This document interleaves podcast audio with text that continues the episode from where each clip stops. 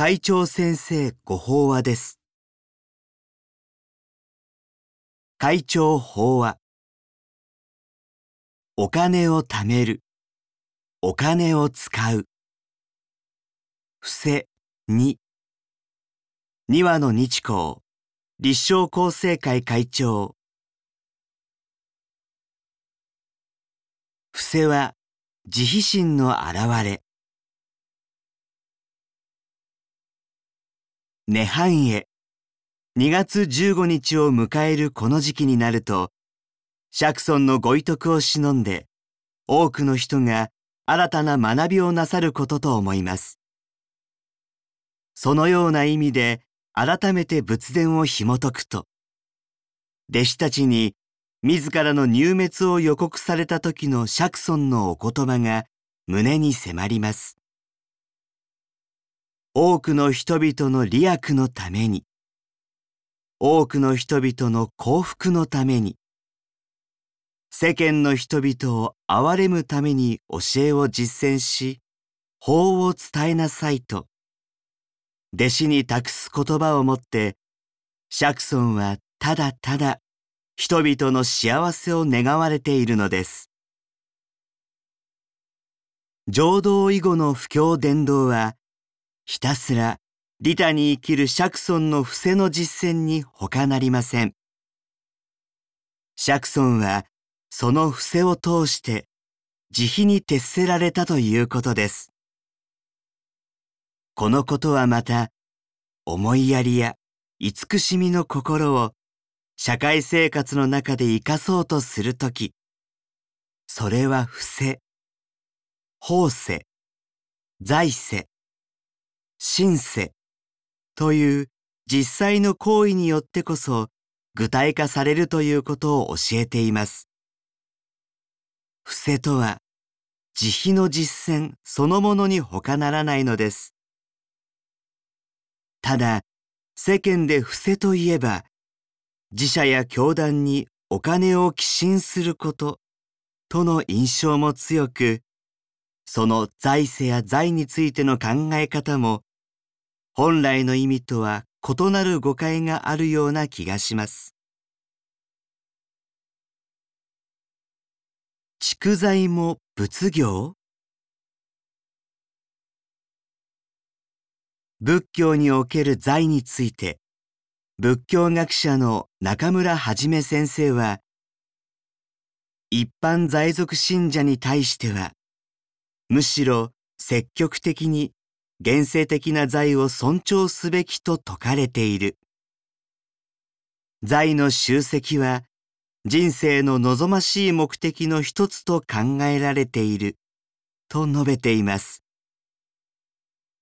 禁欲的に思われがちな仏教の世界においても利益を追求したり財を蓄えたりすることは慎むべき行為ではなくむしろ生きがいにもつながる積極的な生き方として評価されるというのです。それはなぜかというと、蓄えた財によって人々に福利を分かち与えることを目指すからです。お金は使う人の心一つで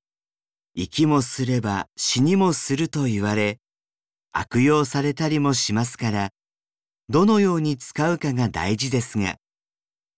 仏教では、財を得ては多くの人々のために恵む人が称賛されて、物惜しみの心を捨てて分かち合うことの大切さが強調されているのです。どれほど富を得て財を蓄えても、その財を自分一人が持っていたのでは死んでしまう。それを敷き施すことで財が生きる。それが伏せ本来の意味だと中村先生は言います。金銭にまつわる経済という言葉も、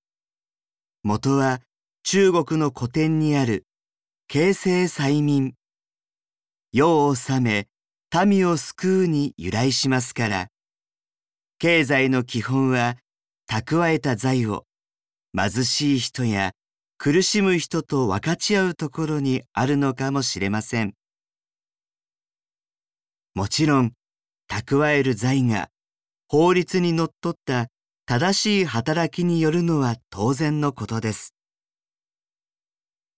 さて、今気候変動による地球環境の危機や食料問題、貧富の格差など世界中であらゆる命が脅かされる現実がある中、人間の活動を見直す生き方が求められています。海外の高名な経済学者は、これからの世界秩序や人類の未来を考えるとき、鍵となるのは利他主義だと言います。多くの人の心に他者と分かち合う利他の精神が根付く必要性を示し、国も企業も利他的に連携して明るい未来を築こうというのです。この考えが私には、すべてのものは根源的に一体であるという自他一如の教えを自覚し、伏せの心で分かち合おうと促す仏の声と重なります。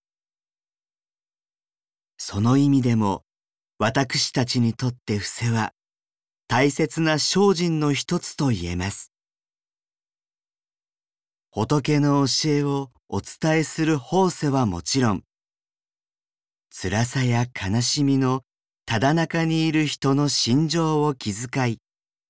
安らぎを与える身と心による慈悲の実践も私たち菩薩の基本です。ただ、財の伏せについては、それをお預かりする教団が何をなすのかなど、きちんと考察する必要があります。真に生かされ、自他ともに功徳を得る財政とは何か。皆さんはどのように受け止めておられるでしょうか。以上で、厚生、令和4年2月号、会長先生ご法話の朗読を終了させていただきます。